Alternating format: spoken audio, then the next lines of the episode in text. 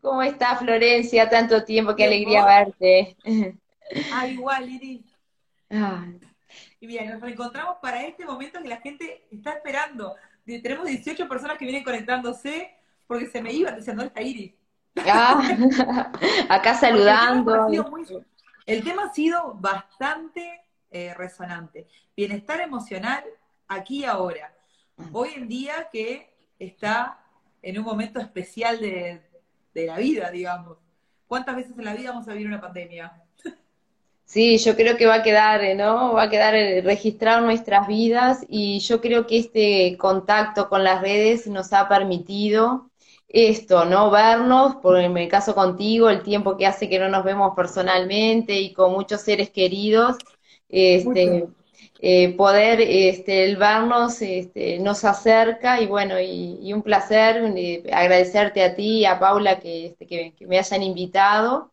Y, y Ah, sí, bueno, tenemos una superproductora. Sí, sí, sí, la verdad, y agradecerle este, esa promoción que hicieron, ese, este, es- esas imágenes, este, la verdad que este, ese entusiasmo de ustedes enseguida me, este, me lo contagiaron, ¿no? Este, que después voy a retomar eso. Nosotros estamos felices. Eh, Ya queremos empezar, queremos saber de qué estamos hablando con bienestar emocional. Ya estamos atentas. Bueno, cuando quieran, arrancamos. Eh, Arrancá. bueno, Arrancá arrancamos, ¿no? estamos preguntando y la gente también. Bueno, ustedes como los que, este, los que estaban Arrancá ahí presentes, es, qué- ¿De qué hablamos cuando hablamos de bienestar emocional? bueno, ahí está. Bueno, los que, algunos que están ahí, que me conocen, otros, primero presentarme. Mi nombre es Iris Melone, eh, soy psi- psicóloga, hice una maestría en coaching en salud y bueno, y parte de esa maestría es lo que trato de, de aplicarlo acá. Y, lo- y muchos sabrán que los psicólogos nos gusta como a veces analizar un poquito las cosas de más y ni que hablar que las palabras, ¿no? Las palabras tienen mucho contenido. Entonces elegí el bienestar, separar bien y estar, que no es casual que se llama bienestar. Si ustedes lo separan es bien y estar. ¿Qué nos referimos a bien? Busqué distintas definiciones y es cuando el ser humano busca una satisfacción. Y el estar se refiere al existir. Entonces el bienestar es encontrarnos bien, tener una satisfacción en mi existencia. Y en el aquí ahora, ¿no? En, el aquí ahora, también muchos este, me habrán escuchado insistir en el aquí ahora, pero no como algo trivial, sino parte de una metodología que lo plantea el mindfulness de una conciencia mental, emocional y física de estar en el momento presente, en el aquí y ahora. Entonces, en esta pandemia tenemos que estar, encontrar la mayor satisfacción posible en este momento de mi existencia y estar en este momento presente aquí ahora. Ya sé lo que pasó, tengo muchas expectativas con lo que va a venir, pero el gran poder que yo tengo es esta, si yo logro la conciencia de lo que estoy pensando, de lo que estoy sintiendo emocionalmente y físicamente. Y este ejercicio de separar las tres cosas a veces no es tan fácil, de poder separar lo que pienso, mis emociones y este, los registros eh, físicos y, y esas señales físicas para poderlas descifrar. Y bueno, y entonces en este aquí ahora, en este contexto atravesados por la pandemia, es que se va un poco a desarrollar esta charla. No vamos a hablar de, de las emociones esperadas en la pandemia, que ya han escuchado mucho, sino le quiero dar como que otro enfoque, ¿no? Y, y capaz que los que nos estén escuchando, que no sean tanto de la, rama así, que de repente este, de los que nos han invitado, ¿no? Eh, que podrías contarnos a los que no te conocen a ti y a Bonfrisco y Asociados, antes que yo seguir, capaz que, que cuentes que de qué se trata, ¿no? Eh, Bueno, yo les cuento que Conflictos Asociados eh, surgió en el año pasado con fuerza de qué era lo que yo quería. Porque hace mucho tiempo yo tenía una gestoría y era eso lo que estaba haciendo. Y la pandemia me reinventó de muchas formas. Y sobre todo me reinventó de la parte profesional. Yo decidí que quería seguir el rumbo que había hecho durante muchos años de vender casa, que lo había abandonado. Es algo que yo amo hacer, me encanta y para mí es un placer poder hacerlo. Yo me divierto, me encanta contestar las preguntas. A veces las chinas le hacen preguntas, yo quiero contestar antes al resto de la gente, pero es por un deseo. Mi función es conectar a las personas. Eso es una de las cosas que Bonfrisco Asociados hace. Entonces yo, mi frase de cabecera es, hago que las cosas pasen. ¿Por qué? Porque si quieres un escribano, acá tenemos escribano. ¿Quieres un abogado? Tenemos abogado. Tenemos contadores. Tenemos lo que quieras. O sea, yo no soy todas esas cosas, imaginarán. Colombia es lo notarial nada más. Pero el resto de las cosas lo buscamos. O, sea que encontrás eh, soluciones a las inquietudes o problemáticas de las personas. Sí, busco la solución a las problemáticas de las personas. Antes, eh, hace mucho tiempo, con un amigo, con Sebastián Dupuy, que fue con la persona que yo arranqué, eh, decíamos, le habíamos puesto de nombre Soluciones Ya. Porque tenemos una personalidad muy parecida de solucionar cosas. Y sigue siendo hoy lo que más me gusta hacer, apagar incendios Bueno, entonces, y dentro de, ese proyecto, eh, yo estuve mirando la página de ustedes y vi que eh, tenían distintos invitados, ¿no? O sea, cómo eh, la diversidad... ¿Cómo surgió eso? Sí. Surgió por esto, porque yo vi que nosotros como inmobiliaria podemos vender un servicio perfecto, que tenga muchas cosas, que te vendemos la casa, tenemos el escribano, el abogado, el contador, lo que quieras pero queríamos conectarnos más con, la gente que teníamos del otro lado. Queríamos que las personas que nos miran tengan otra visión, que se disfruten y que se informen, porque capaz que todo el mundo dice, ay, puedo saber de los impuestos, pero nadie tiene un contador a mano. O, ah, puedo conseguir un psicólogo, pero nadie lo tiene ahí rápidamente a la mano para saber qué es lo que quiere. Y ahora, dejando un vivo guardado, no digo que vaya a llamar a Iris o vaya a llamar a Fede, que fueron los últimos vivos que hicimos, pero no, ahora tiene la posibilidad de saber qué es todo lo que está detrás de esa persona que, vos necesitas y encontrar también en Monfricos Asociados una parte humana que nos encanta tener. Este, sí, a mí me pareció un desafío porque hablar en el ambiente sí, donde eh, eh, frecuento o, o, en la especialización en salud o enfermedades crónicas es bastante habitual, ¿no? Entonces, dentro eh, Convengamos que yo conocí a Iris porque yo tengo una crónica, ¿no? Yo, si tú no lo decís, yo no, no lo tengo diabetes hace mucho tiempo y así conocí a Iris. Este, y entonces este, creo que también es un desafío eh, usar eh, otro, otro lenguaje y me pareció interesante que personas de distintos ámbitos se interesen por estos temas, que lo voy a tratar, como les decía, de focalizarlo para la vida misma, ¿no? Entonces, un poco ahora que ya conocieron un poco a qué me dedico, eh, la introducción del tema del bienestar aquí ahora, que es lo, desde qué lugar lo voy a hacer, conocieron a Florencia, este, lo voy a, desarrollar este, el tema, ¿no? Entonces, eh, eh, yo, ustedes ya saben, los que me conocen, de que tengo una guía, yo me programo las actividades, este, no, es, es como, como una, una seguridad que, a mí me da, entonces por eso voy a mirar acá que tengo la, la, computadora, ¿no? Entonces...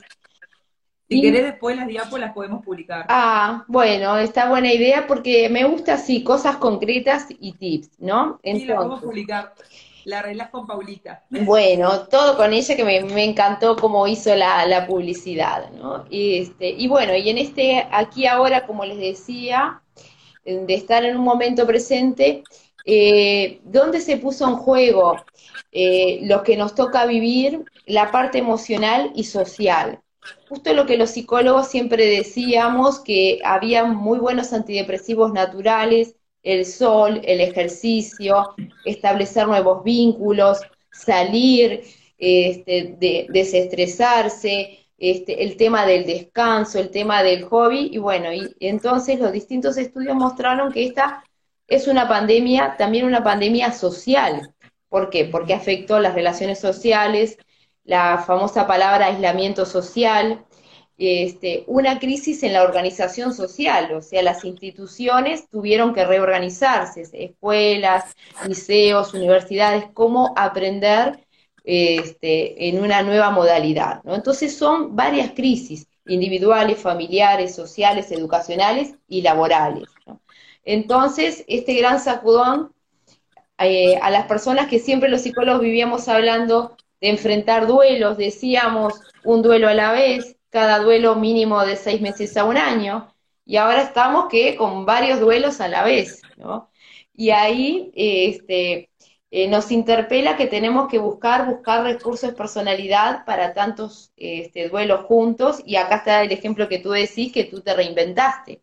Para eso tenemos que buscar y sacar recursos de personalidad, ¿no? Entonces, desde ese lugar, desde ese cambio social y emocional, es que un poco voy a dirigir este, esta charla, ¿no? Entonces, partimos de estos grandes cambios sociales y me encantó eh, un libro que está, que si a los que les interesa está todo digital, de Tizón, es La salud emocional en épocas de pandemia, y gran parte de lo que yo voy a decir acá lo saqué de ahí.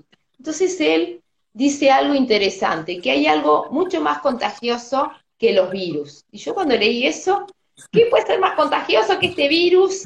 Por no decir eh, una mala palabra, un virus de miércoles que nos afectó tanto, ¿no? Y él da sus argumentos y sus evaluaciones científicas que hay algo más contagioso que el virus. ¿Se te ocurre algo, Florencia? Florencia no tiene idea de por dónde voy a seguir la charla, ¿no? A los que están pensando, a ver, este, ¿qué puede haber algo más contagioso que, este, que un virus en este La depresión. Bueno, por ahí anda. Eh, por ahí anda. Porque para mí me pareció del principio que era más contagiosa. Eh. Encerrarnos era un problema. Eh, eh, sí, realmente. Yo me cansé de limpiar, no vuelvo a limpiar más. Yo, ya, ya Mi casa la limpié 80 veces el año pasado. Todo lo que se hizo los primeros meses, bueno, sirvió para su momento, pero ya está. ¿No? Que limpiar, que ordenar. Que nos dice, la negatividad, mm. la alegría, el pánico. Bueno, eh, va todo por ahí lo que están diciendo. Tizón dice que más contagioso que los virus son las emociones.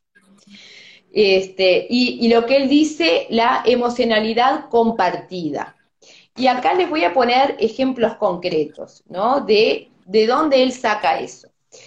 Eh, hay eh, un diagnóstico eh, que dentro del manual de, que los psicólogos todos evaluamos y, este, y tratamos de, este, de tener una guía que se llama disfunción emocional masiva, DEM, o popularmente conocido la histeria de las masas.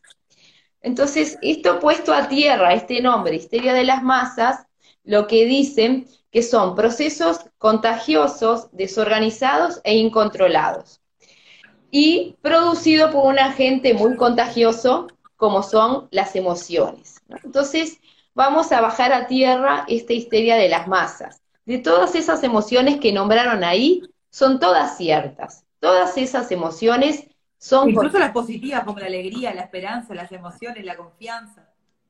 Por eso ahí está el punto. Todas las emociones son contagiosas. Hay una base psicológica y neurológica para ese contagio. ¿no? Psicológica porque toda la expresión gestual y corporal, sin darnos cuenta, lo vamos copiando. Y la base neurológica son las famosas neuronas espejo. Entonces, que son gran parte del aprendizaje, desde los bebés en adelante, que por imitación se, aprenden y son muy buenas esas neuronas de espejo para el aprendizaje. Entonces, esas neuronas... Qué lindo tema para otro vivo, me estás dando tema para otro vivo, Iris, porque ya me gustó hablar de las personas que son espejo. Yo creo que en mayo hacemos otro vivo, otro vivo con Iris, pero hablando de eso. Bueno, este, sí, yo creo que de esto hay como varias ramificaciones de, temas y de repente de, tratarlos en profundidad. Entonces, volviendo a este nombre popular de la histeria de las masas, del contagio de las emociones, que como les decía, tienen una base psicológica y una base neurológica. Vamos a ver cuáles son, que son todas gran parte de las que nombraron, pero de las, a veces es que se dicen que son las emociones eh, básicas, que son las contagiosas. Los psicólogos a veces hablamos de emociones, sentimientos, pero las emociones son cinco o seis las básicas y de esas después se desprenden los sentimientos que son muchos más. Esas emociones básicas son innatas. ¿Cuáles son? El miedo, la tristeza, el enojo, la alegría, el disgusto y el asombro. Entonces son contagiosos en forma inmediata.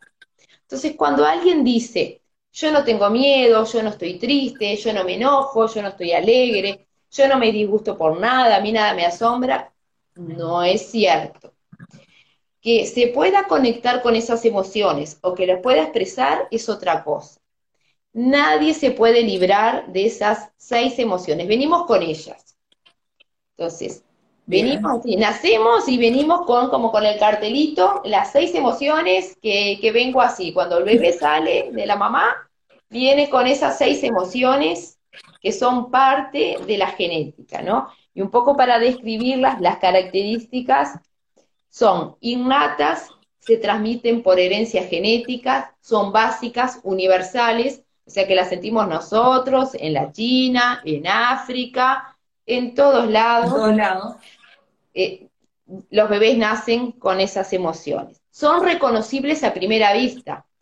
O sea, eh, si ustedes habrán visto, hay como un logo que después esa se los puedo pasar, de las seis caritas, están un poco exagerados para poderlas eh, diferenciar, pero en los pómulos, en las cejas, en los ojos, en la nariz, en la boca, entonces eh, los que estudian, ni que hablar a veces en investigación, la fisionomía de las expresiones, pueden, pueden descifrar lo que sienten.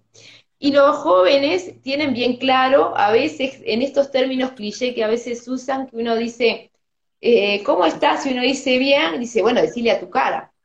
Entonces, la cara, eh, salvo determinadas personalidades, es difícil que no exprese estas seis. Entonces, si observamos, podemos empezar a hacer un buen ejercicio de empezar a mirarnos en el espejo. Y cuando realmente estoy triste, me miro en el espejo y cómo está la tristeza a mí, de repente acá abajo, la boca, los ojitos, o sea, el pómulo, las cejas. ¿Eh? ¿Qué me decías? A mí se me caen los ojos, quedo tipo como una lechuga sin agua. Bueno, y está bueno porque hay, hay un registro gestual y también corporal, la postura, de las emociones, ¿no? Y por lo general, de estas seis emociones, hay un registro, como le digo, salvo determinadas personalidades que eh, les cuesta conectarse y transmitir estas seis emociones básicas. Entonces, como les decía, son visibles gestual, corporalmente, y quiero llegar a esta parte, voy a saltearme en algunos de por qué son contagiosos y ponerles ejemplos de ello. Entonces, en este momento, si bien como, como decían por ahí, si son todas contagiosas, tenemos que ser conscientes de cuando las estoy sintiendo, cómo la transmito y cuando la está sintiendo otra persona, cuánto me conecto y cuánto me permito que me contagien o contagiar. Entonces, para ver que, tan es así, que se, como decían, la emotividad compartida, les doy el ejemplo de la marcha del silencio, que son cuadras y cuadras de ríos de gente caminando y realmente no vuela una mosca, no hay eh, un ruido y vos decís, ¿cómo tantas personas eh, compartiendo la misma emotividad? Y acá está el ejemplo del contagio de las emociones.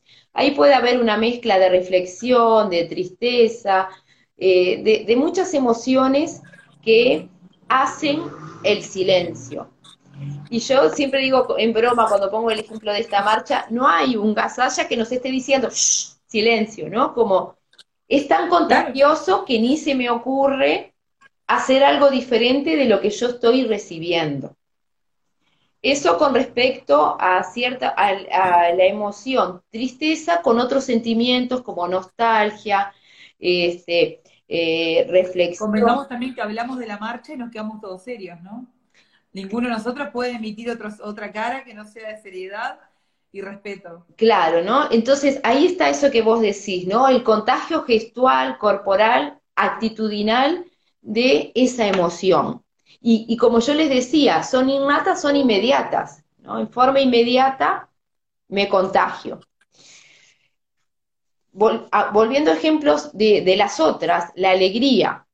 En las épocas que íbamos al cine, si vamos a, a ver una película alegre, si hay alguien del público que se ría carcajadas, y, en, ese, en ese encierro es difícil eh, no contagiarse, aunque a mí me parezca la película horrible y que yo digo, ta, no me río nada, ¿no? Es difícil de que no contagie, ¿no? Por eso yo digo una generalidad, como hay personas, no digo que todos, pero mayormente contagia también tenía que traer otro ejemplo, ¿no? O sea, que compartimos contigo la pasión del deporte. Si uno está en una hinchada de la barra brava, eh, si uno está eh, viviendo la alegría porque va ganando el cuadro, ahí... Como ganó la vez anterior, me lo está diciendo. No, bueno, pero las otras, las otras veces llevamos las perdidas, ¿no? Pero ahí son varias emociones. Cuando va ganando el cuadro, uno va contento. Cuando va perdiendo, está la tristeza, el enojo, uno putea, ¿no? O sea, y es difícil que los que están al lado no te contagien. Salvo que. Acá vale, vale Manini, o Minini, perdón, no puedo leerlo porque estoy sin los lentes. ¿Para que yo me lo pongo? Es un recurso que usan muchas series cómicas, graban la risa. Sí, que alguna, eso es cierto lo que dice Valentina, y aprovecho para saludarla a Valentina, este, un placer de, de estar en contacto con ella. Eh, sí, a algunas personas no les gusta que graben las risas, pero si son risas contagiosas, hacen, eh, te dan el sacudón como diciendo, mira que acá estás en algo cómico. La serie más famosa de todos los tiempos, Friends, todo el tiempo grababa las risas. Claro. Y lo veíamos todos juntos. Claro, ¿no? Entonces, es el sacudón para decirte, si querés conectarte con la alegría, es acá el lugar, ¿no? Entonces, Acá Carolina nos hace otra pregunta. A mí me pasa algo feo en realidad. Cuando voy a un velorio, por ejemplo, no lloro, me arranco a reír en silencio y no es por falta de respeto. No sé qué me pasa. Bueno, está interesante lo que plantea, que en ese caso eh, eh, es una respuesta eh, por lo contrario y muchas veces es un término psicológico que muchas veces como defensa de la tristeza se llama la manía, pero no manía como se entiende comúnmente, sino respuestas maníacas es no me permito conectarme con la tristeza, es un mecanismo inconsciente. O sea, no me permito conectarme con la tristeza por X motivo en este momento de mi vida y entonces hago este, lo contrario, ¿no? Formación reactiva se llama. La formación reactiva es transformarlo en lo contrario. Entonces, es algo, es otra eh, respuesta de nuestro psiquismo diferente a esto que estoy planteando, pero sí ocurre. Ahí no va en sintonía con, el, con la situación, pero sí en sintonía con su respuesta reactiva y es válido porque si le sirve a ella como hipótesis, no angustiarse también es válido, ¿no? Pero está muy bueno ese aporte que da ella porque e, es, otra vertiente. O como nos dice Analia, es nervioso, te pones nervioso y te reís. También, también, ¿no? Pero se llama formación reactiva, ese tipo de respuesta que va como contrario a, lo que genera este, el momento. Entonces, me gustaba detenerme en estos ejemplos para que pudieran ver que realmente las emociones son así, ¿no? Son contagiosas, eh, son partes nuestros, aunque eh, digamos que, no es así. Entonces traté de poner grandes ejemplos, ¿no? La marcha, este, bueno, mayormente en el velorio uno se conecta, aunque puede estar la formación reactiva, este, en el deporte. También se llora de alegría, dicen. Obvio que se llora de alegría. Claro, mientras que eh, yo sepa que me estoy conectando. Mateo, yo soy como vos, también lloro de alegría. Claro, pero en ese llanto. Se nos va y se nos va. mientras que, que ese llanto van concordando con todo eh, la expresión, no hay discordancia, porque es un llanto, pero los gestos y el cuerpo es alegría. Entonces, el llanto acompaña. Lo que uno tiene como que observar, si uno se pone máscaras, que realmente está alegre y no lo expresa, o está triste y muestra alegría. Entonces, por eso lo que está en concordancia, este, se supone que, este, que es lo esperable. Tenemos más preguntas. Bueno. preguntas. Sí. Paulita dice, ¿y cuando nos vamos a vivir solos?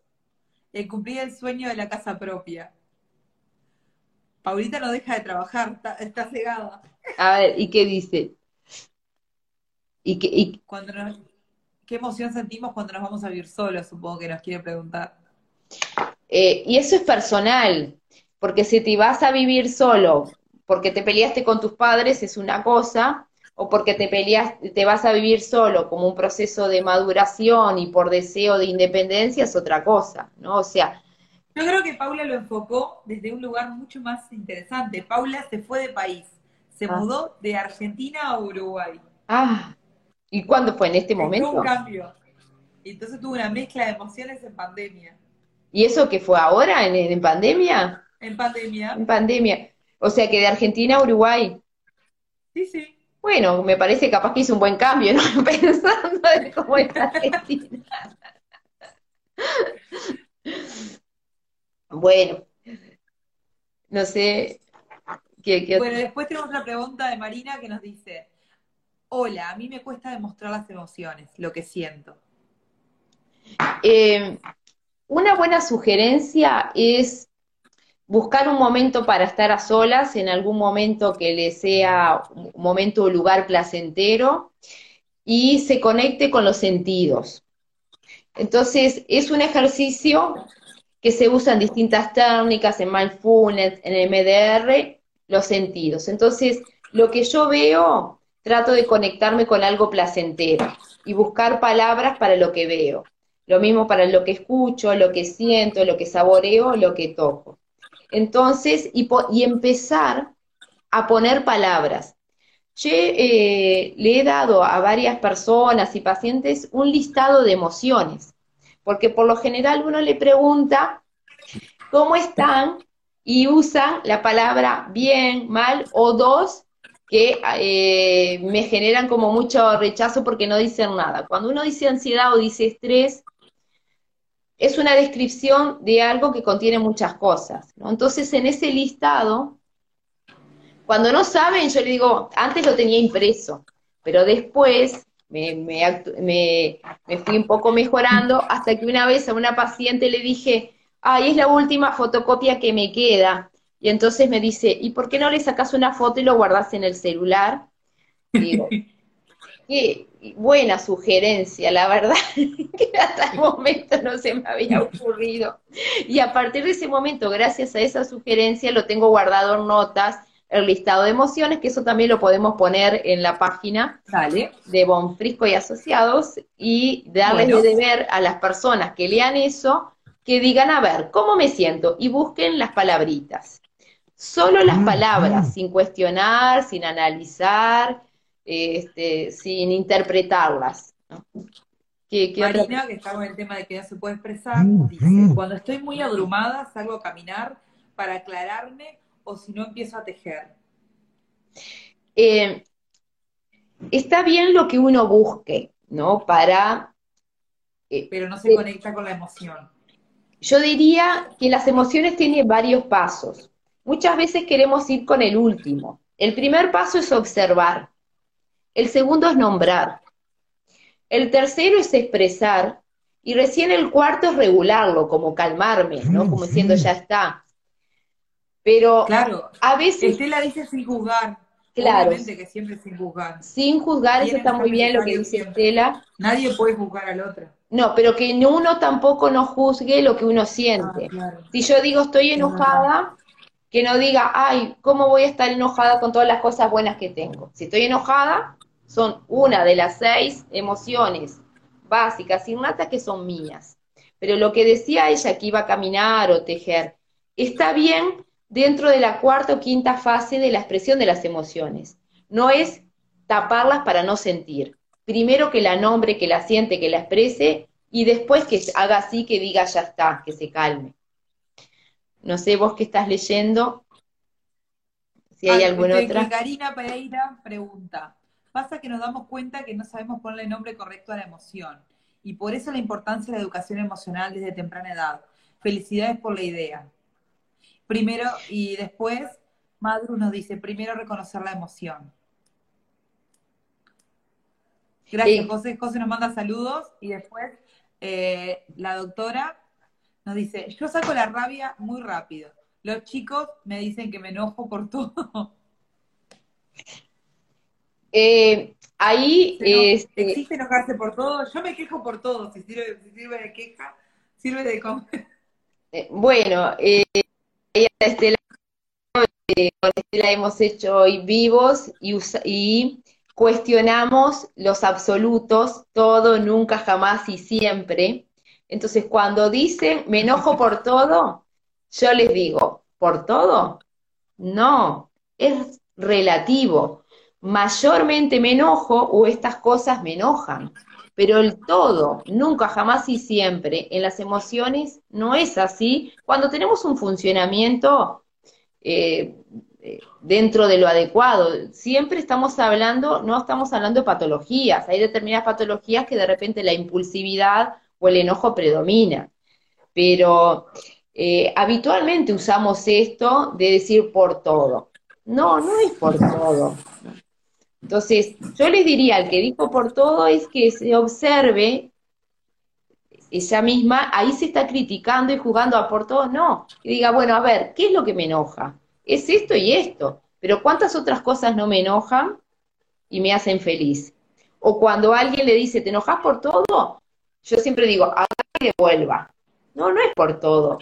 Esto y esto y esto sí me enoja, pero todo no. Este, Y por ahí lo que habían dicho de la educación emocional, me encanta esa idea y yo la vivo diciendo que desde el jardín de infantes tener eh, talleres de las emociones. Y no es terapia, porque a veces se asusta la palabra psicólogo, la palabra de grupos, sino talleres vivenciales de conectarse con el sentir, ¿no? Como decían por ahí, y lo otro que también dijiste, nombrarlas, ¿no? O sea, que estamos hablando un poco lo mismo, ¿no? Que cuesta este, poder identificarlas, pero para eso está, para, eso... en esta época eh, hice mucha terapia con Iris y las meditaciones con Facu, a mí las dos, el combo junto me, cambió mi perspectiva y me dio la realidad que tengo hoy y me ayudó a, crear lo que hoy es conflictos asociados. O sea que yo creo que cuando empezás a conectarte desde el sentir de lo que vos querés, cómo lo querés, y lo empezás a proyectar, eso también forma el bienestar. ¿Estamos, estoy de acuerdo, estamos de acuerdo en lo que estoy diciendo, o sería mucho más allá?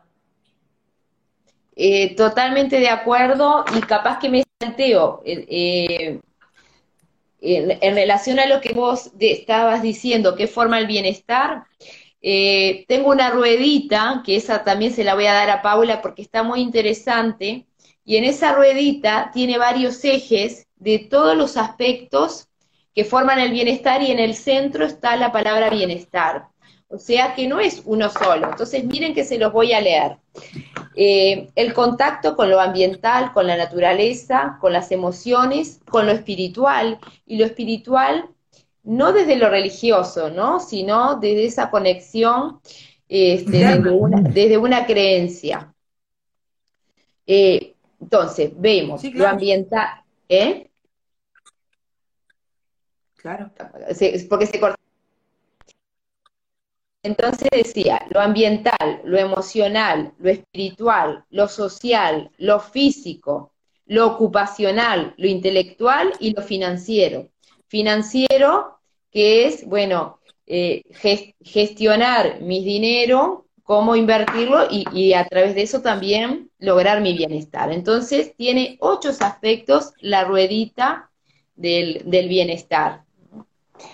Este, y volviendo a esta época y lo que tú decías de reinventarse, yo traía este comentario, ¿no? Entonces, en este momento que nos toca vivir, podemos tener dos opciones, que sea una oportunidad para adaptarse versus una queja constante. Entonces, si la queja queda como detenida en un punto, no aporta y es destructiva. Pero si hay una queja como si fuera una madejita y va desenroscando y tiene una dirección, ahí la queja se va saliendo y puede transformarse para el otro lado, ir a la oportunidad y adaptarse.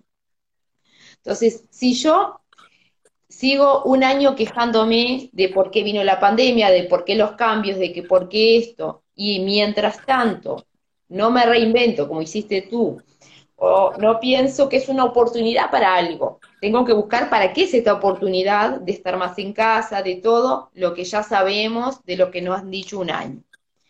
Entonces, una psicopedagoga argentina, este, Ana María Fernández, dice, y desde que yo la escuché, lo repito una y otra vez.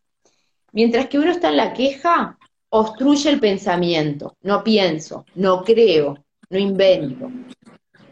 Entonces, podemos quejarnos un poco, porque no está mal que yo tenga una opinión crítica de algo que no estaba bien. Pero con esa opinión crítica, ¿qué puedo hacer? Y acá les doy otro ejemplo, para que vean qué lugar voy a tomar. Pero para salir del lugar de pandemia, les pongo un ejemplo que me habían puesto a mí mis docentes. Si yo estoy en la cola y que me pasó en, una farmacia una mutualista. Hay una sola cajera. Esa cola está larga, llena de gente. Entonces, una, eh, el, ejemplo era similar, pero les cuento mi caso. Tenía, antes de la pandemia, tenía una persona delante y otra atrás. El tiempo pasaba y empezó a ver lo que yo les decía, el contagio de las emociones, pero negativas. El contagio de la queja la histeria de las masas, como les decía anteriormente. Entonces empezaba una y otra persona a decir, pero qué horrible, qué espantoso, con lo que pagamos, cómo demoran. Y entonces ahí yo me acordé de ese ejemplo. Digo, ¿qué actitud voy a tomar yo? Esto empieza el día que era la mañana. Yo empiezo a quejarme, ¿qué va a ser mi queja? La muchacha se va a apurar, no hay ningún encargado para ir a hablarle y que pusiera otro cajero. No está mal la queja como derecho de usuario, pero con esa queja, si yo después hago algo que salga de esa madeja, elevo una nota, hablo con el cargado, está bien la queja. Pero una queja que va creciendo el malestar y no hace nada, eso es lo que en este momento tenemos que evitar. Entonces, para mí fue una oportunidad de desafiarme de no contagiarme. Y era difícil, porque la señora me miraba, no me miraba porque, viste, qué horrible. Y la de atrás como que se unían, parecían que como, se unían las dos y cómo yo no iba a opinar, ¿no? Entonces ahí me acordé del mindfulness, que uno puede meditar donde esté.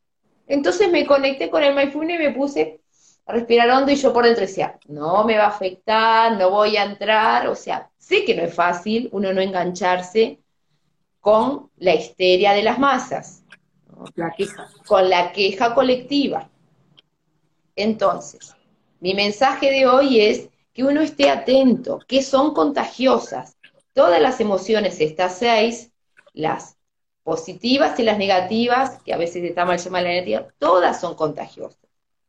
Pero en el, en el momento que yo primero tengo que observar las mías y manejarlas, puedo evitar contagiarme y a su vez contagiar, porque yo puedo estar en el otro lugar de estar contagiando en forma negativa a alguien sobre mi emoción negativa.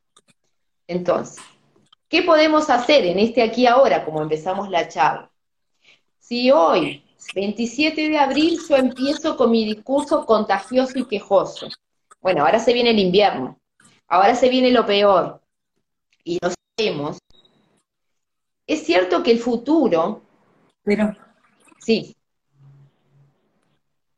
Tendría que ejercer en, ejercer en Camedur, dice Noé. Ella hace consultas online, así que puedes contactarla, Noelia.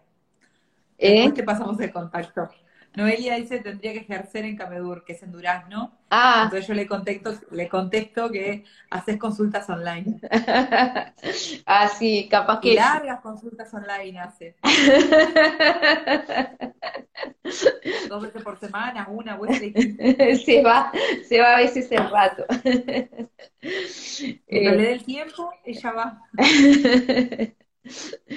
este, a las corridas del multiempleo. Y bueno, es la realidad. Este, es como digo, bueno, es lo, es lo que nos tocó, agradecida de, este, de, tener trabajo. De tener trabajo, y yo siempre cuento que años A, cuando me recibí, hace muchísimos años, eh, no existía el, valor y la importancia de la psicología. Este, y era difícil encontrar eh, dónde ejercer y, tenía mucha avidez por, por, ejercer y entonces que después fue, un proceso muy de menos a más, entonces que hoy, la verdad, poder eh, trabajar de lo que a uno le gusta este, y acordarme de esos momentos, este, eh, para mí es un placer, ¿no? Este, entonces, este, bueno, un cariño a lo que dice Noelia, debe ser Noelia ya, este, una amiga este, que trabaja en, en Durazno y que hemos hecho, me inicié en Instagram y en los vivos este, gracias a Noelia y después trabajé también con, con Estela, que hicimos ciclo de charlas con, con Estela y muchos de los que están acá este, han sido fieles seguidores y también este, agradecerles. Entonces. Esa bárbara. Sí, este, y retomé gracias a tu sugerencia, hacía tiempo que no hacía. Vas a ver, y después vas a tener otros. Ya, Paulita me dijo que tiene agendado otros. Buscando otros temas. Bueno, y entonces en esto que les decía, ¿no? del contagio. En la medida que reconozco mis emociones, puedo darme cuenta si las emociones que están al lado me pueden contagiar, si permito que me contagien, si me ubico en el lugar, si quiero que me contagien, y lo mismo desde mi lugar, desde las emociones positivas, tratar de rescatar al que de repente esté anímicamente decaído, contagiarlo con la esperanza, con palabras eh, este, positivas. Y acá, esto lo había puesto en eh, una publicación en Instagram, de poder cambiar la palabra encerrado por protegido, la palabra confinado por salvando vidas, la palabra fin del mundo como nuevo mundo, la palabra desgracia por cambio, la palabra problema como por, oportunidad, miedo por fe, soledad por autoconocimiento, aprovechar esta instancia de que se está más tiempo solo para conocerse, y aburrimiento por creatividad. Muchos colegas dicen que qué bueno, que hay que aburrirse, porque en la medida que uno se aburre, hay un movimiento de búsqueda y de hacer algo, ¿no? Entonces, cuando los niños o adolescentes se aburren, qué bueno, que se aburran. Así buscan algo este, para hacer y reinventarte, como reinventarse, como, como En mi casa me decían, al, no se aburra era, no se aburra. sí, está bueno. Para, para, para, para que me lo voy a anotar, viste que con el juego de palabras a mí me encanta.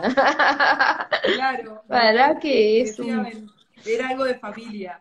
Sí, que para una próxima charla. Mi madrina, que se lo decía a su madre, que le decía, era como legendario. Que, no sea burra. Claro, lo podemos tener para una próxima charla sobre el aburrimiento y el aquí y ahora, aburrimiento aquí y ahora, de desglosar la palabra no sea burra. Le ponemos autoría, familia, Bonfrisco. claro. No sé si hay alguna otra pregunta y yo sigo. A ver. Ah, no.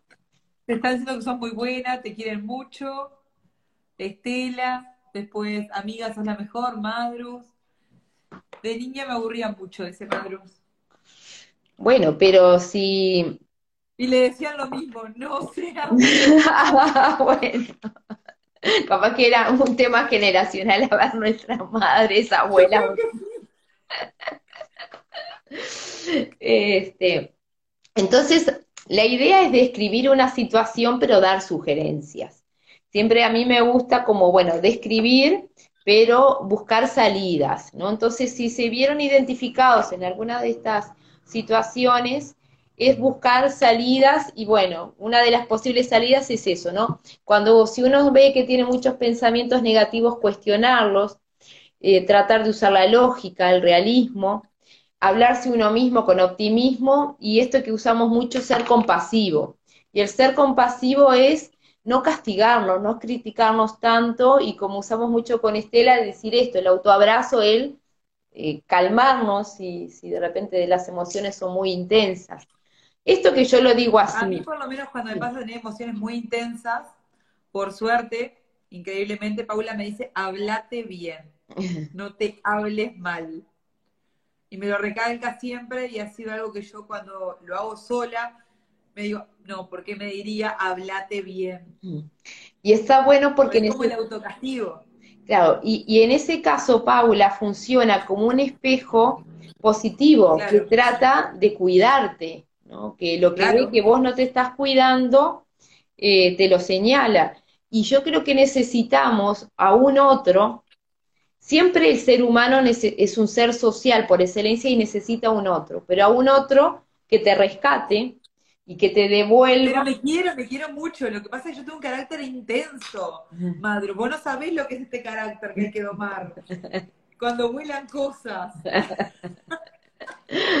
claro, que a veces pueden estar las dos cosas. Uno quererse, pero si en ese quererse también uno es duro, eh, que no estén las dos cosas muy polarizadas. Claro. Eh, eh, esa es la idea, ¿no? claro pero encontrar a un otro que nos rescate y nos dé una visión eh, positiva de nosotros o reflexiva, eh, está bueno contar con, personas así, y bueno, yo por suerte... Mi prima que está conectada dice que da fe de que vuelan cosas, porque es real, vuelan cosas. este, y no, y volviendo a eso a un otro, que digo que, que es tan importante en estos momentos, contar con un otro, buscar la forma de tener a un otro que nos devuelva este, una visión positiva y que sea como de ida y vuelta, ¿no? Y que nosotros también, si vemos que, por esto que yo les decía, por lo contagioso que es las emociones, si, la, si vemos a alguien que, está decayendo anímicamente, llevarle nuestra, nuestra adrenalina, el buen humor, este, y eh, rescatarlo, hacer así, ¿no? Entonces, esas sugerencias para el bienestar, como les decía, cuestionarse los pensamientos fatalistas y las palabras que uno se pueda decir de esperanza. me pongo muy ansioso o tengo mucha ansiedad. ¿A eso también vendría dentro de las emociones? Eh, ¿Sabes que no te escuché bien, Florencia? Cuando alguna persona dice tengo mucha ansiedad, estoy muy ansioso, si también sería una de las emociones que puede estar dentro de esas seis.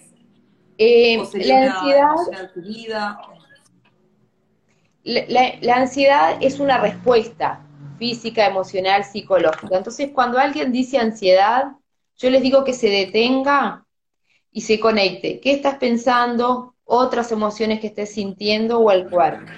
Porque de repente, en vez de ansiedad, suponete que alguien tenga que dar un examen, entonces decir, bueno, capaz que en vez de ansiedad sea una gran preocupación por este examen que vas a dar.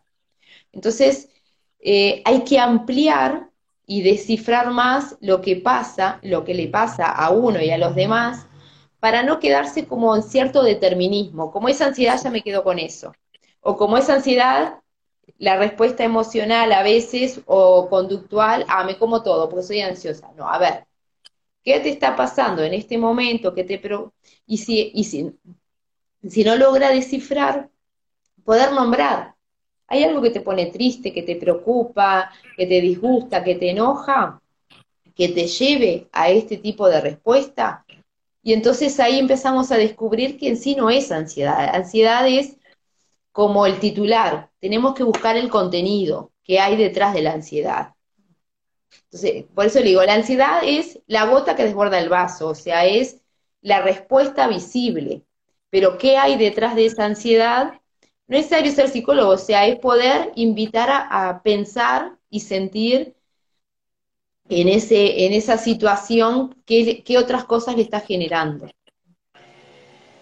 Bueno, entonces, eh, eh, los recursos como estos que yo les decía, ¿no? Las herramientas para el bienestar, eh, evitar el fatalismo, decirse eh, palabras esperanzadoras, de esto se va a salir, pensamientos lógicos, si son muy irracionales, decir, bueno, ta, vamos a parar y vamos a buscar certezas. No sabemos lo que va a venir, pero sabemos la certeza del hoy. Y, Tenemos pregunta. Sí. De Carolina.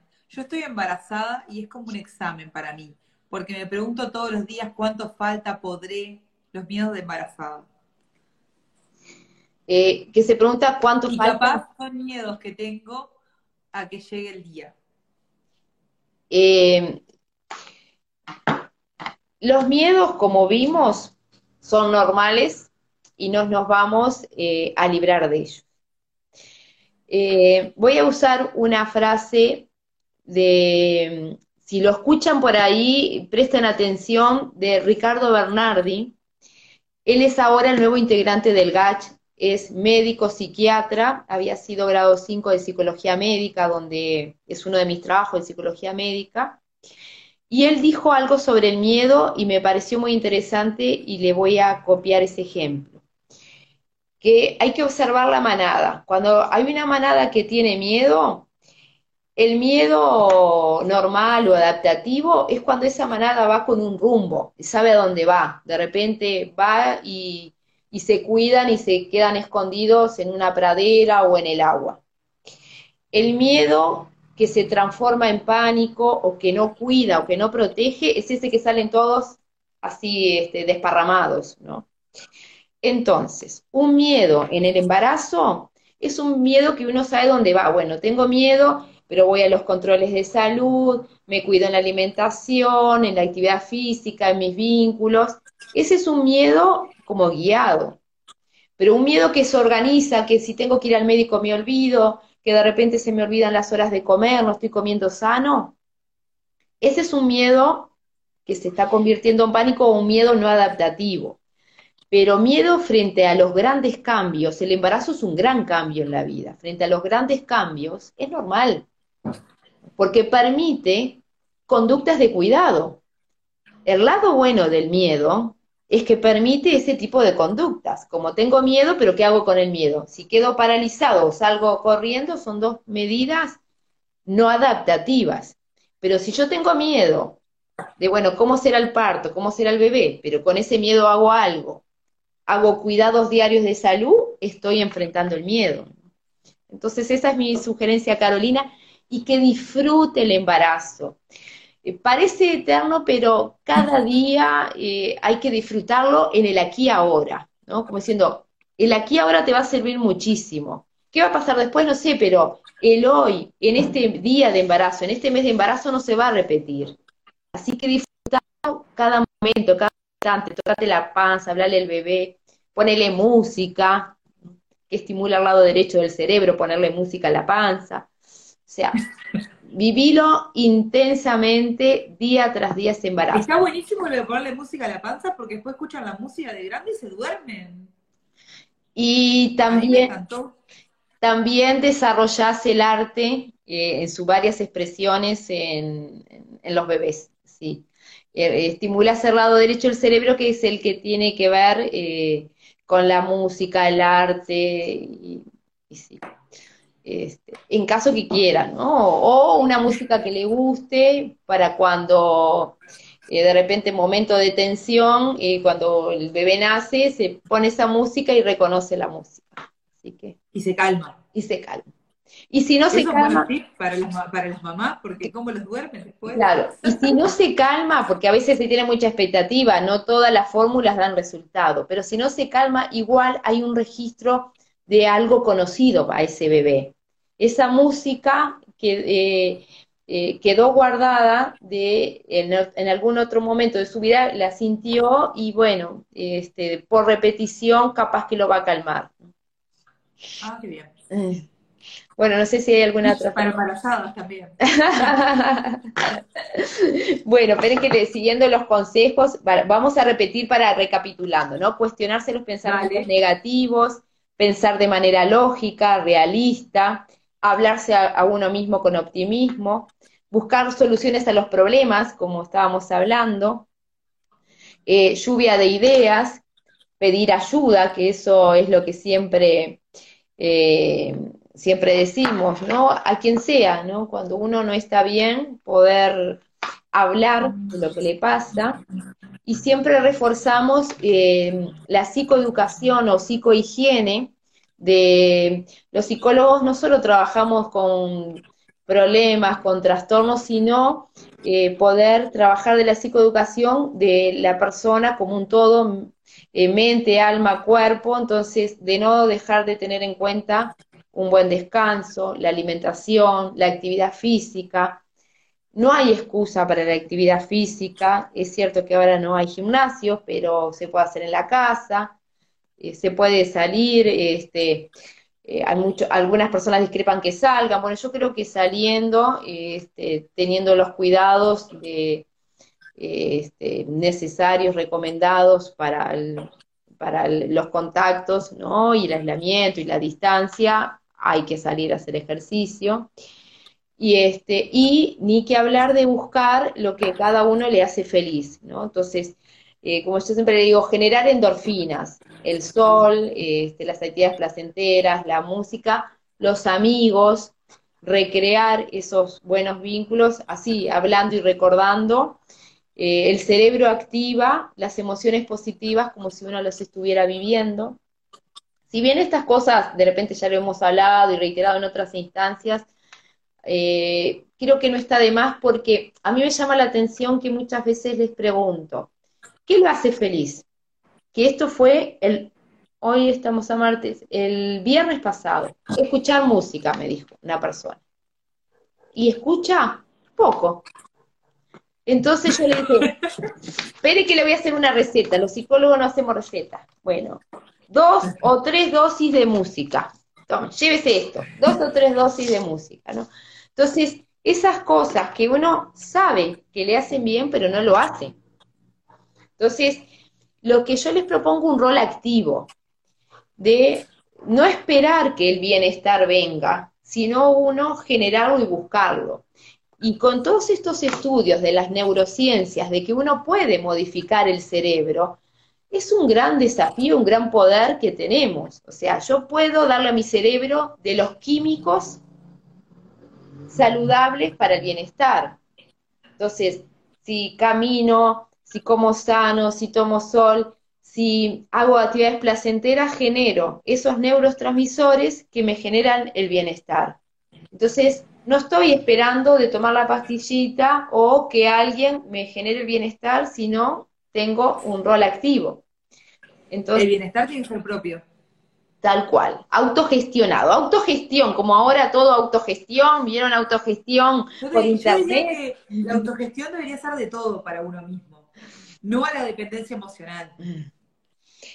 Sí, primero bien con uno mismo, pero precisamos a un otro, porque a veces se sí, sí, pero bueno, no depender del otro. Lo se necesita para el vínculo, pero no, no para que el otro se haga cargo de mis emociones.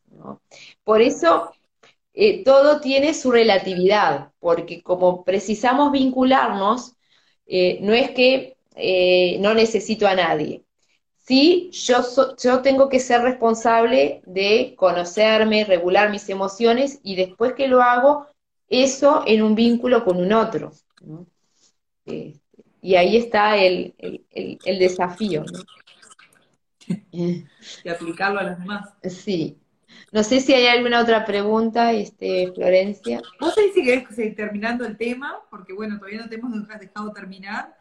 Y acá nos siguen diciendo que bueno, que Noelia hace mucho ejercicio, Estela come muchas frutas, verduras y meditar y ejercicio. Eh, eso es mi team, Estela. ¿Eh? Frutas, verduras, estación. Es mi team. Frutas, verduras, meditar y ejercicio. Ah, muy bien. Está bueno eh, escuchar esas experiencias, ¿no? Y, este, y de repente, ¿cuánto a mí de la pandemia lo que más me ha afectado es que no vaya no ir a mi gimnasio. Por ejemplo, estoy como loca. Y no me gustaba. Mis amigas pueden decirlo todo y la gente me está escuchando. A mí no me gustaba, pero bueno, voy igual. Como si tuviera ganas. Pero ibas igual. Y ahora lo extraño. ¿Eh? Y ahora lo extraño. ¿Viste? ¿Viste que se valora, se valora lo que no se tiene? Sí, sí.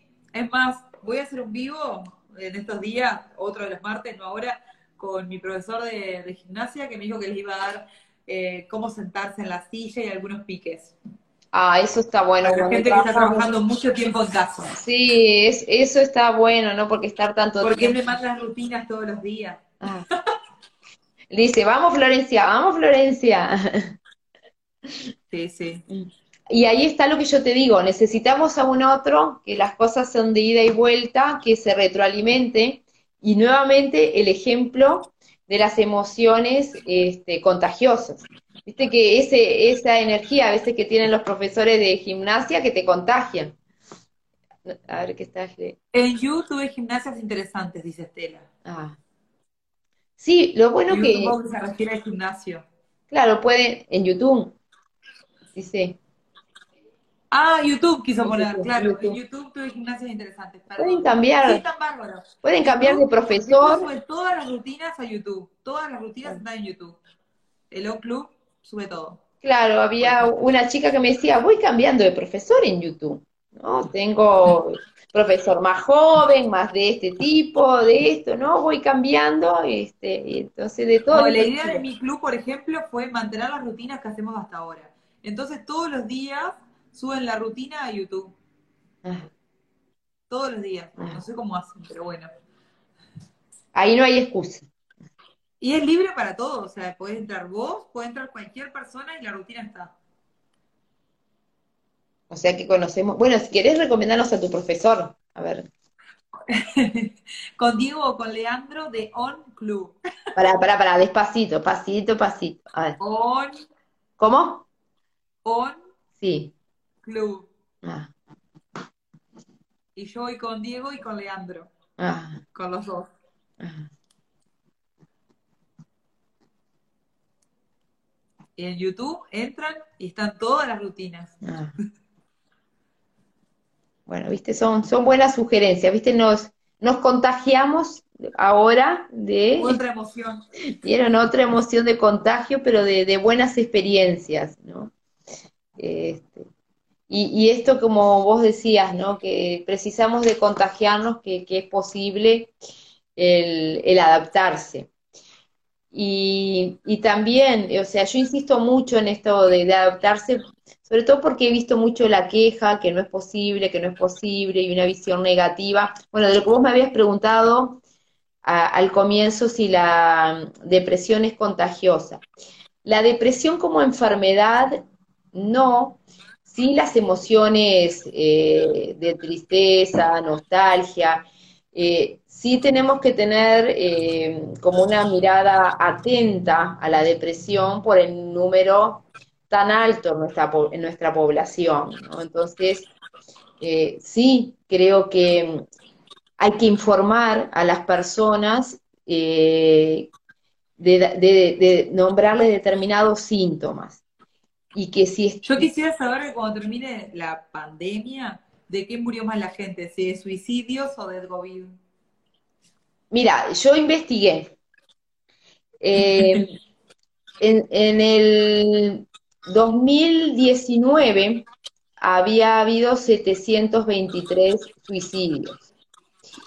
Sí. Eh, en el 2018 habían sido, creo que es 700. Y 2020, al 23 más o menos de diciembre, que faltaban unos días, habían menos, eran 690. Pero de ese estudio, ¿qué decía? Que es, es como una observación atenta, que de repente, el, como se está más eh, desviada la atención de la emoción negativa al cuidado del cuerpo. Ese vendría a ser la explicación.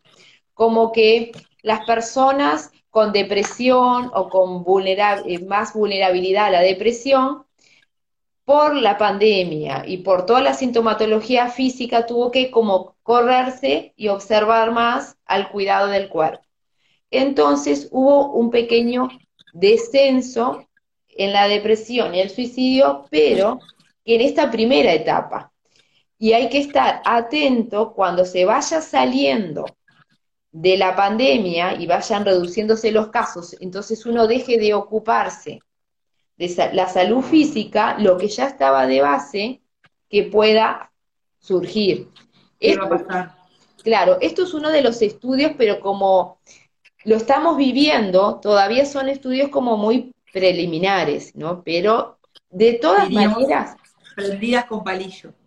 Sí, pero de todas maneras, estos números igual son significativos, porque la OMS este, sugirió de tener eh, un número de suicidios no más de 10 sobre 100.000 para el 2020. Y nuestra población ya venía de 20 cada 100.000. Entonces, igual, antes de la pandemia, ya veníamos con un porcentaje muy alto. Entonces, ahora estamos atravesando la pandemia y tenemos que estar atentos a cuando se vaya saliendo, qué va a pasar con la depresión y el suicidio. Pero, como también hay que destacar lo favorable, todo esto que a mí me gusta como mostrar las distintas ramas. ¿Qué puedo ver de favorable en esto? Que hace un año hablamos más de los psicólogos, de las emociones, de estar atento a la ansiedad, a la depresión, a la incertidumbre. Se crearon las líneas gratuitas del Ministerio de Salud Pública, la línea COVID. La Facultad de Psicología eh, ofreció también líneas gratuitas, donde yo trabajo en el Departamento de Psicología Médica de la Facultad de Medicina, también ofreció horas gratuitas al personal de salud. Entonces, hay más, si bien eh, cada vez había más en aumento. Hablar de la salud mental, hablar más del ambiente sí, de psicólogos y psiquiatras, en este año la salud mental se habló, se habló mucho más y hubieron distintas iniciativas. Entonces, hoy con mucho más frecuencia hay personas que están hablando, voy al psicólogo, este, mi hija va al psicólogo, entonces, antes, más que antes de la pandemia. Y a nivel eh, de, las redes, como acá, o a nivel este, de otros medios de comunicación, una gran apertura con respecto a la salud mental, como de estar atentos, ¿no? De cuidar también a las personas de todas las edades, ¿no? Como diciendo qué pasa con los niños la salud mental, qué pasa con los adultos, qué pasa con el que no está trabajando, con el que despidieron, qué pasa con el adulto mayor, qué pasa con el adulto mayor en las casas de salud. Entonces, yo puedo mirarlo también en ese sentido amplio, favorable para que se pueda seguir hablando de la salud mental. Entonces, este, como para que bueno para, la salida de la pandemia, eh, que algo positivo que deje es el mayor cuidado. Sí, tal cual. Sí. La salud mental. Sí. ¿Se naturalizó la salud mental? Eh, está mal llamada salud mental porque la salud es biopsico social, ¿no? Y, este, y como decía, es un todo. Yo también la separé y yo también dije salud mental. Eh, tenemos que apostar a un cuidado integral de la salud y como se va eh, a los controles anuales del médico, también se tendría que ir a un control anual del psicólogo, una evaluación, eh, cómo se está mental, emocionalmente, ¿no? Entonces, yo creo que hay una mayor apertura, yo creo que hay un camino a la, naturalización. Hay un camino que ya eh, hay, por suerte, camino recorrido. Y como yo claro, porque años anteriores decías que ibas al psicólogo y te decían, ¿por qué vas al psicólogo? ¿No estás loco? O algo así, por ejemplo. Claro, entonces hay un camino. Cuando yo me recibí en el hace 28, no me acuerdo si hace 28, 29, o 29 años, no me acuerdo.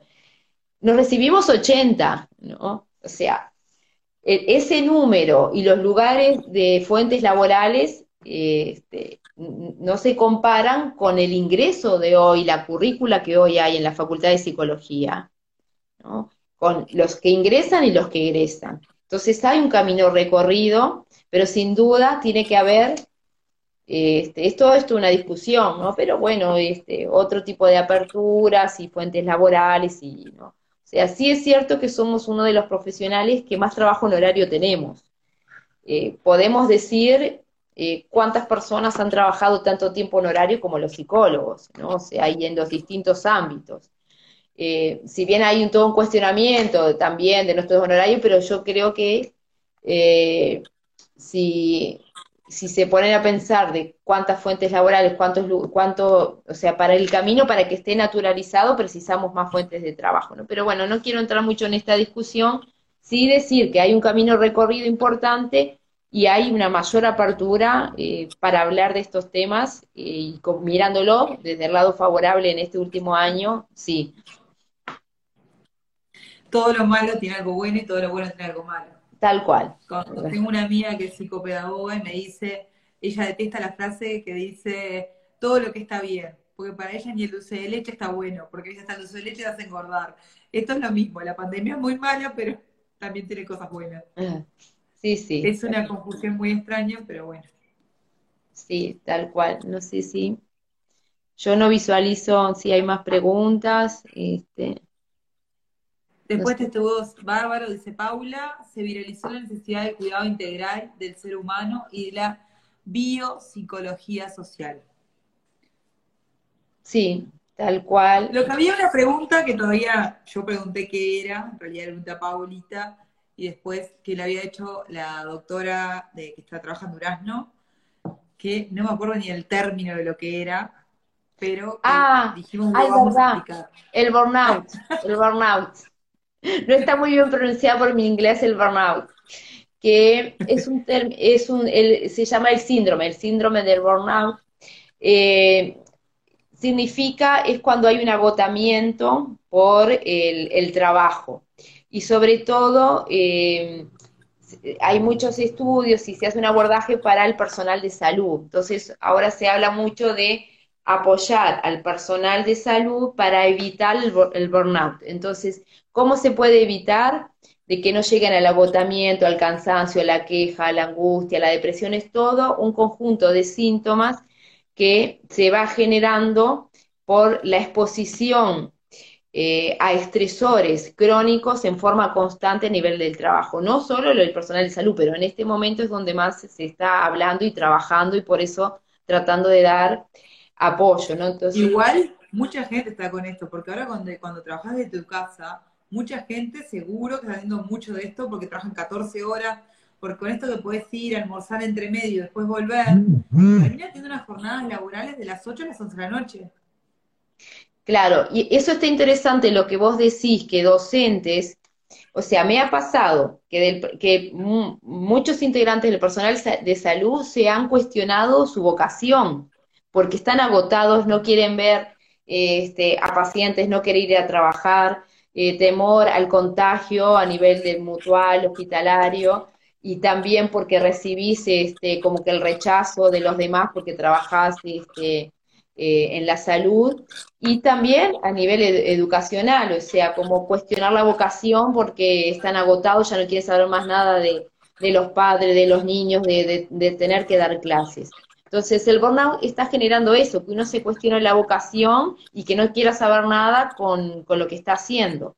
Entonces, mi sugerencia es, en crisis no hay que tomar decisiones y que es normal que por más que uno eligió eh, la profesión y, este, y esté agotado y a veces no quiera saber de nada, es, es entendible el agotamiento. Entonces, para evitar que como que la gota que desborde el vaso, no querés saber nada o generar eh, malas acciones. Hay, ¿Algo para que puedan parar con, el sentimiento de cansancio? Todas las personas que se pasan de horas laborales. Eh, yo creo que cada uno, en esto que hablamos del bienestar en esa ruedita. Porque capaz que justo con los médicos, con el personal de salud en realidad, no tenemos muchas alternativas. Capaz que eh, los demás, los que trabajan en su casa, podrían aplicar algún método. A mí me gusta el método Pomodoro. Desde que lo hago, para mí me resulta mucho. ¿Cuál? Que es trabajar 60 minutos, descansar 20 y otro. Descansar, eh, trabajar una hora, descansar 20 y después ciclos de 40. 40 minutos trabajando, 20 descansando. eh, yo creo que es un desafío. con un tomatito italiano y lo vi una vez en una publicación y fue algo que a mí me resultó para poder trabajar de forma activa, porque durante todos esos minutos trabajas fuerte y después los 20 no haces nada. Pero sí tienes que trabajar de forma importante durante ese lapso de tiempo. Yo creo que vos eh, te observaste y gestionaste cómo encontrar eh, un camino para tu bienestar. Yo creo que es posible, aún trabajando en la salud, aún siendo intensivista, aún siendo enfermero teniendo que estar vacunando muchas horas por día, aún siendo un docente con muchas horas de trabajo. El sábado que participé en una charla, un colega hablaba de la meditación de un minuto.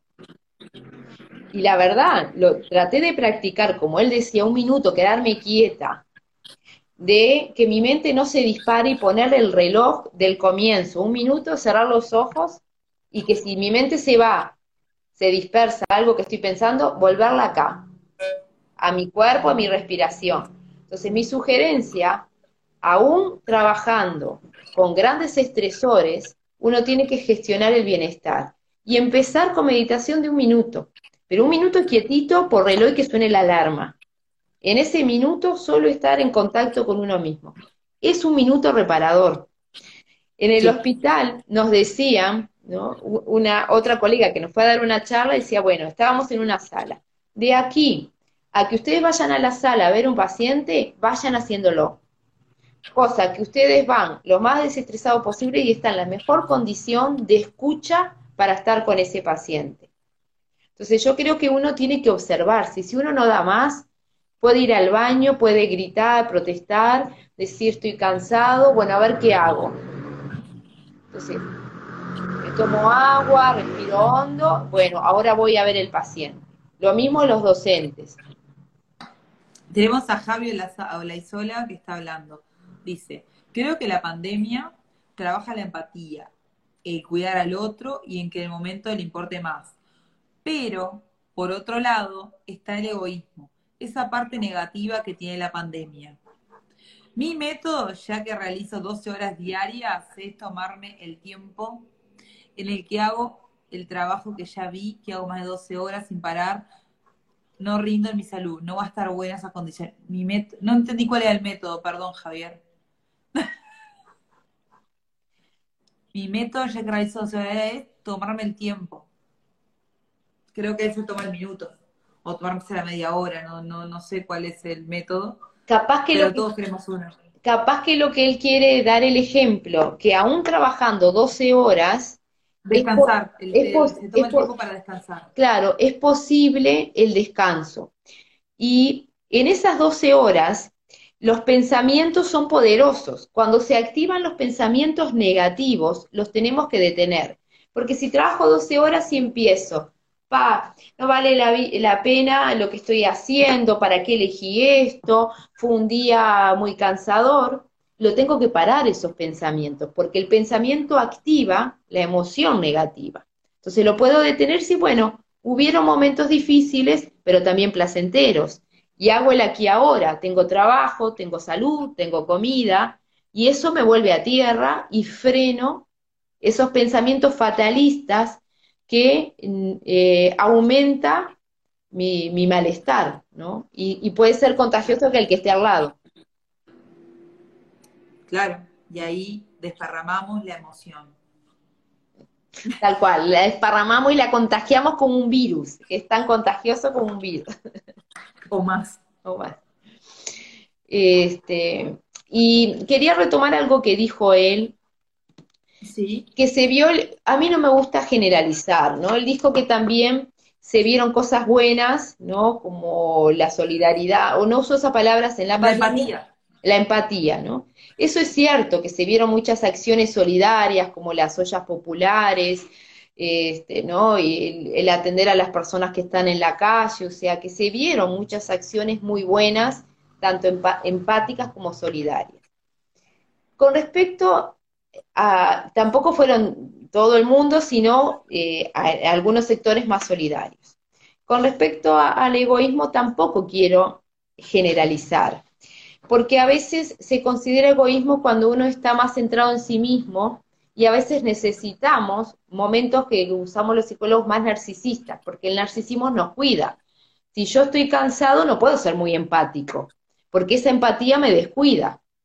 Entonces, si a mí me piden ayuda, pero yo no escuché mi cuerpo, que no da más, que está cansado, y soy muy empático, entonces todo tiene que ser como en su justo equilibrio. Y si de repente yo no voy a ayudar, me dicen, ah, qué egoísta que sos. Pero eh, hay que, eh, creo que como contextualizar todo y relativizar todo. y yo trato de no usar términos generales como el mundo, la gente, la sociedad, porque si no, bueno, a ver, yo qué hago, mi entorno qué hace, para no tener una visión como muy general de las cosas. Y, y, nos fuimos que yo que te preguntaba, Florencia, ¿cuánto vamos a hablar? Y la gente siguió preguntando y nosotros seguimos charlando. No, yo por eso te dije, yo sigo hasta que, sigan preguntando, no tengo problema. Este, a bueno, no sé si tiene alguna otra pregunta, si quiere cortar por acá, si no seguimos charlando. Bueno, son nueve menos cinco. Bueno, capaz. No, diez menos cinco. ¿Eh? ¡Ah! 10 menos 5. Tenés, que, tenés razón, 10 menos 5. Eso me puse los lentes. Estamos charlando. Eso que me puse los lentes. Y hemos tenido gente todo el tiempo. Ah. De 30, 15, 20, claro, algunos se, están cansando, supongo, y se van yendo. No, y la hora de la cena, le estamos quitando la cena. bueno, pero están aprendiendo sobre salud, sobre emociones y sobre cómo, ahora cuál es el término que no vamos a usar la salud mental, cuál es el término que, se usaría ahora en adelante, digamos, que deberíamos usar de forma correcta, salud integral, eh, emociones integrales. Eh, yo diría eh, la, salud, ¿no? O sea, porque desde la definición que la salud es biopsicosocial, o sea, abarca todas esas áreas, y si bien eh, cuando, estamos hablando de las emociones, de repente decimos salud mental, eh, es como para dividir las áreas, pero somos un todo, ¿no? O sea, y, viendo que por suerte en estos momentos cada vez más se está hablando de este aspecto del ser humano que de repente en otros momentos no, y bienvenido sea este, como lado positivo, ¿no? Este, para ocuparnos más de, nuestras emociones. Capaz que le vamos dando cierre por hoy, para que la gente pueda ir hasta el cenar y demás. Y coordinamos para hacer otro vivo de otro tipo de emociones y otro tipo de cosas, porque bueno, me gustó mucho lo de hablar de, la parte de espejos. Es verdad, íbamos a hablar también del bienestar que uno tiene que tener para cuando va a comprar una casa y demás, pero la verdad que el bienestar en general me gustó mucho más que creo que tenemos que profundizar en el tema y hacer otro próximo vivo. Bueno. No es que viene, pero otro y profundizar más en el tema. Bueno, cómo no, a las órdenes, agradecerles a todos este, que estuvieron ahí y que fue así tan interesante. Y siguen hablando aparte, siguen, dicen muy linda charla. Eh, los corazoncitos. La pandemia nos vino a sacar de los patrones laborales de años aprendidos y siguen saludándonos. Ah, yo estoy con un postre que cuida la salud mental y física. Alguien está cocinando, Mateo está cocinando. Bueno, que no nos muestre la foto porque... es muy lindo, gracias por compartir, gracias Noé. Yo digo que no nos muestre la foto porque hasta ahora nosotras no hemos cenado, así que ese postre nos va a dar mucha... no, no, por favor. necesitamos charlar, es que necesitamos charlar, todos necesitamos charlar y bueno, vamos a hacer más espacios para poder charlar con Iris. Sí. Entendemos que le gusta. Sí, y por suerte acá podemos ser más de 10 personas, ¿no? Entonces... Claro. Aparte a nosotros, en Bonfrisco una cosa que nos encanta es la parte integral. Entonces nos encanta poder integrar este espacio. ¿Viste? Es como la salud, biopsicosocial, ¿viste? Claro. Sí, parte de, visión, ¿viste? El mío mm. dice integral. bueno, entonces si querés cerramos por acá. Gracias. Bueno, gracias a ti por invitarme y a todos los que participaron. Bueno, besos y como hacemos así, besos Y abrazos para todos.